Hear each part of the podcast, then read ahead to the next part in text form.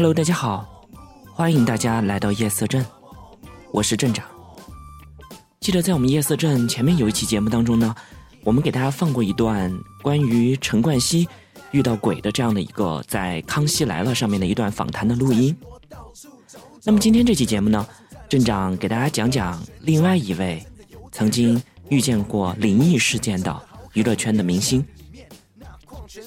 到底还有没有桌上凤梨罐头突然开口，表情诡异，正面看我又在梦游。相信听了前面这段音乐呢，啊，尤其对于八零后来说，这首歌的演唱者潘玮柏呢，相信是大家都很熟悉的。他唱当年这一首红遍全中国的《壁虎漫步》的时候，才二十二岁，所以是典型的少年得志。在二十一世纪初呢。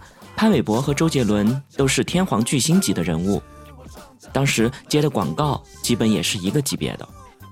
至少镇长呢非常喜欢潘玮柏的歌，因为他的歌曲在两千年初，也就是周杰伦他们刚刚出道的那段时间，是非常的火的，也非常有自己的特点。但是，周杰伦呢今天已经成为了殿堂级的人物，但是潘帅自零六年之后一直运势不好。发展呢也一路下滑，也就是我们所说的有点过气了。关于潘玮柏容易撞邪的新闻报道呢非常的多，这段文字呢是镇长前两天在网上看见的，所以具体内容的真实性呢镇长不敢保证，大家呢也就当做一个灵异事件来一起听一听吧。台湾媒体曾经报道，他在美国念书的时候住在一个老旧的宿舍。某天半夜被喧哗的声音吵醒，一睁开眼，就看到了上百张人脸，男女老少，还有婴儿，有的哭，有的笑。后来他用英文飙脏话，鬼影才消失了。他自己曾经也说过，有一次外出住酒店的时候，他明明住在十三楼，却听到外面有人敲他的玻璃。他曾经还说过，有一次在梦中看到镜子里面有个穿着西装、画着大白脸的人正在瞪着他。在那之后，他总随身带着一个十字架，以求庇佑。其实这些都不算是瘆人的。他最瘆人的事情，是曾经背上背过一只女鬼，而且至少背了两年。这件事情是在二零一四年六月二十六日的《康熙来了》上面曝光的。当时他为了宣传新专辑而上节目，他的好朋友唐志忠陪着他一起上节目。聊着聊着，话题就从新专辑聊到了灵异事件。先简单的介绍一下，唐志忠以前上《康熙来了》的时候就说过他的女儿有阴阳眼，带他女儿出去玩住酒店。他的女儿就说看到了一个人什么什么的。在潘玮柏的这期节目当中，唐志忠说，他自己三岁的女儿一见到潘玮柏就疯狂的大哭，是那种很癫狂、很吓人的那种哭，而且只针对潘玮柏。一两年之内都是这样的状况，搞得大家又莫名又害怕。当问起孩子为啥哭的时候，小女孩就说什么。背背，也就是潘玮柏身后背了一个短发的女人，而那个女人正在看着他们。小女孩这么一说，连潘玮柏本人都怀疑自己身上是不是背了一个什么脏东西，而且他的确在那段时间感觉肩膀和脖子都特别的疼，以至于潘玮柏晚上回家的时候都非常的害怕。这些东西。康熙来了都有视频为证，拿出了唐志忠见潘玮柏的视频。小朋友在视频里面真的大哭不止。而且这件事情，潘玮柏不仅在康熙来了说过，在陶晶莹主持的《大学生了没》，也很严肃的说过。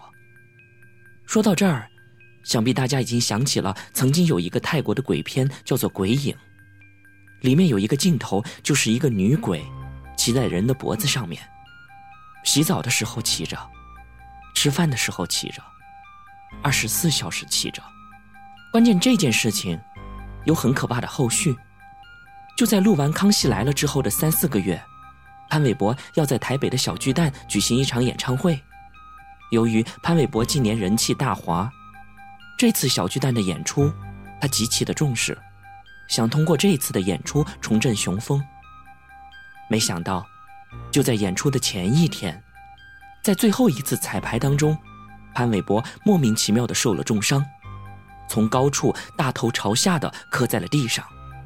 脑袋上面直接磕出了一个一点七厘米的大口子，这一次重伤刚好在演出的前一天，把他复出的计划全部都打碎了。据说也让他损失了至少八百万港币。其实娱乐圈的灵异体质的明星不少，这一类明星爱沾上阴界的存在，所以最终导致了自己一路走衰。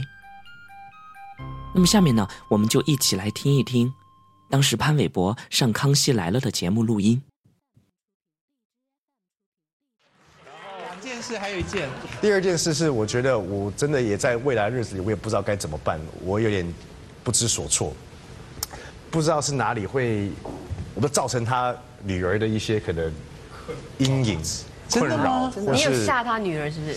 我真的不知道，以前真的还好，这一两年碰到他女儿的时候，他女儿看到我是歇斯底里的发疯往外冲，然后你是有你说只要一看到就立刻冲吗？对，你有化妆吗？你有化小丑？完全没有像这样子，但是就是会，我也我也不知道为什么，一开始我们觉得蛮好玩，但是后来可能一两次嘛，可能不熟，但是大概持续这样子好一两年之后，就觉得。所以并不是一件有趣的事，对，有点一两年都歇斯底里往外冲，所以我其实现在也不太敢去他家。我也是蛮苦恼的，因为通常女孩子碰到韦伯应该尖叫，是因为看到兴奋喜欢。对，但是我女儿看到是不要不要，然后歇斯底里疯狂，然后你要劝她，她都不听，因为我女儿是比较慢热的，所以她通常碰到不熟的人，她都不会主动打招呼，但是隔了差不多三五分钟之后，她就会。比较放得开，我女儿是碰到韦伯可以哭哭，连续哭十五分钟。然后碰到黑人还 OK 吗？碰到黑人跟黑人亲嘴，我们也觉得很奇怪，是韦伯身上是不是有一些有的没的东西？你现在怎么说他带鬼啊？小孩子看到那种，你会感觉到不正常的哭。如果两年来都这样哭的话，是有一点问题。你有问小朋友他为什么这样吗？有，他说什么？我太太有问他，他说，他说我太太就我家里就说小秘密，你是不是有看到看到什么？哎。然后怪怪的，怪怪是不是杯杯什么的？然后小秘密就讲，韦伯有杯杯，杯杯杯杯杯在上面，杯在上面。小秘密就，我我老婆就说那是男的还是女的？小秘密就说是女生，长头发还是短头发？他说短的。然后，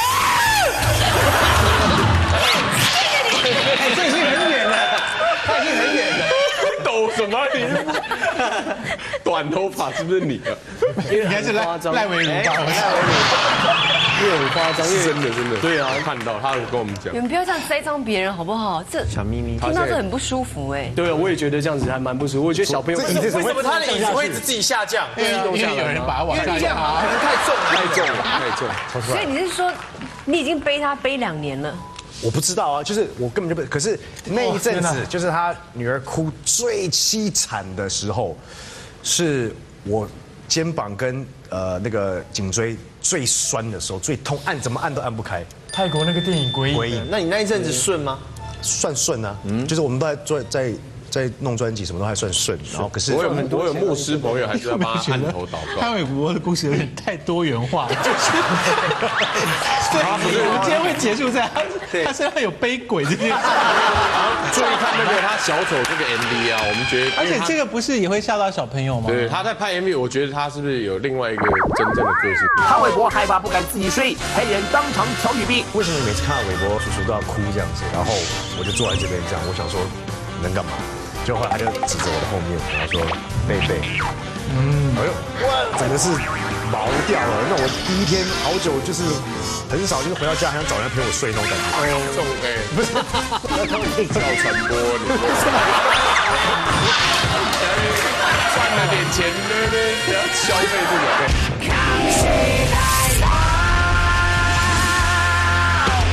那你最近肩膀还在痛吗？不痛了。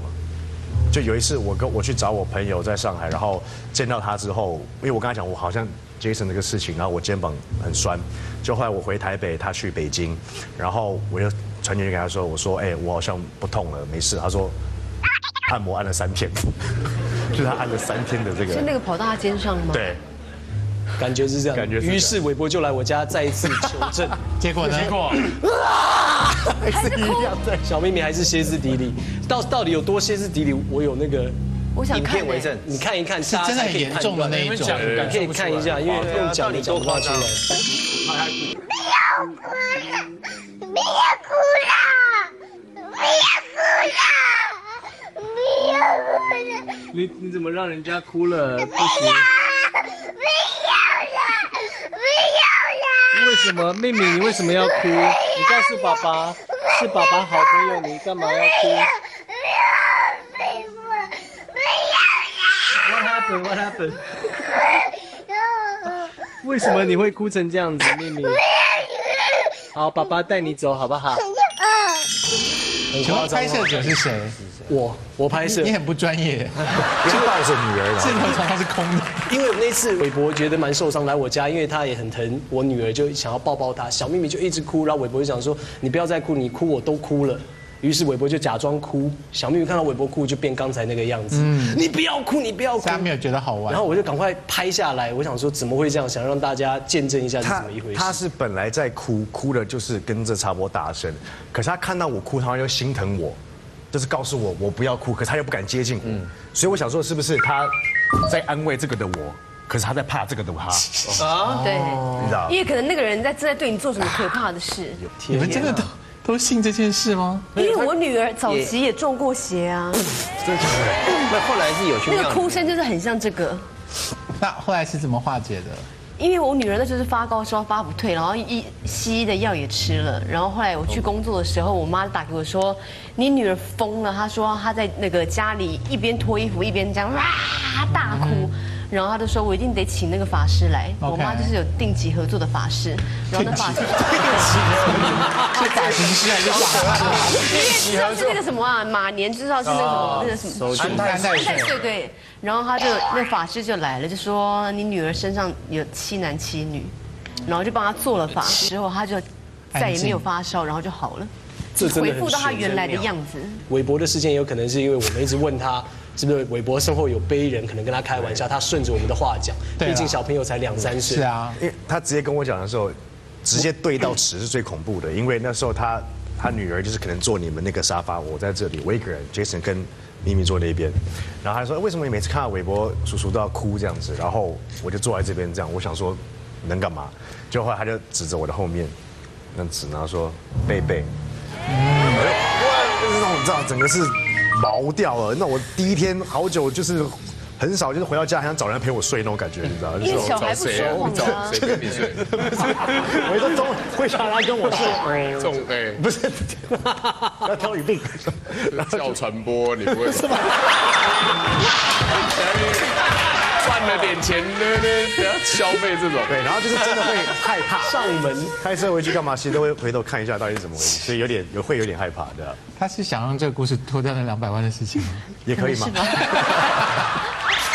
好啊，那那你以后出专辑还是会继续走这个比较心理黑暗的路线吗？没有，其实我觉得在做专辑的时候都会希望，因为我其实，在做的原因其实蛮简单的，也不是那么的复杂，是因为我只希望大家看到舞曲的时候是觉得舞曲是有内容的，嗯不是只是哦 let's party party。所以你很希望这张明年的金曲奖可以入围吧？我觉得希望是制作。你要讲这种话，到时候没入围他又要哭啊不。会，我真的没有你们想象的那么不坚强。我是狮子座的，我是很那种那种眼泪是那种愤怒的眼泪，不是英雄泪，哎哎，英雄泪。我觉得这句话还好吧，有需要这样表态。讲英雄特别有感觉。好，那反正接下来他就是你们会维持，你希望他多讲一点他的私事，对，不不不要。这维持现状。OK，我已经抓到你的节奏。什么东西啦？好，韦伯，恭喜你出新专辑。好，谢谢。OK，那么以上呢就是我们今天夜思镇全部的节目内容。在节目的最后呢，我们一起来听一听发生过灵异事件的这一首歌曲，来自潘玮柏的《小丑》。我是镇长，我们下期节目再见。我是小丑，你说你跟着我，你说说我错了没有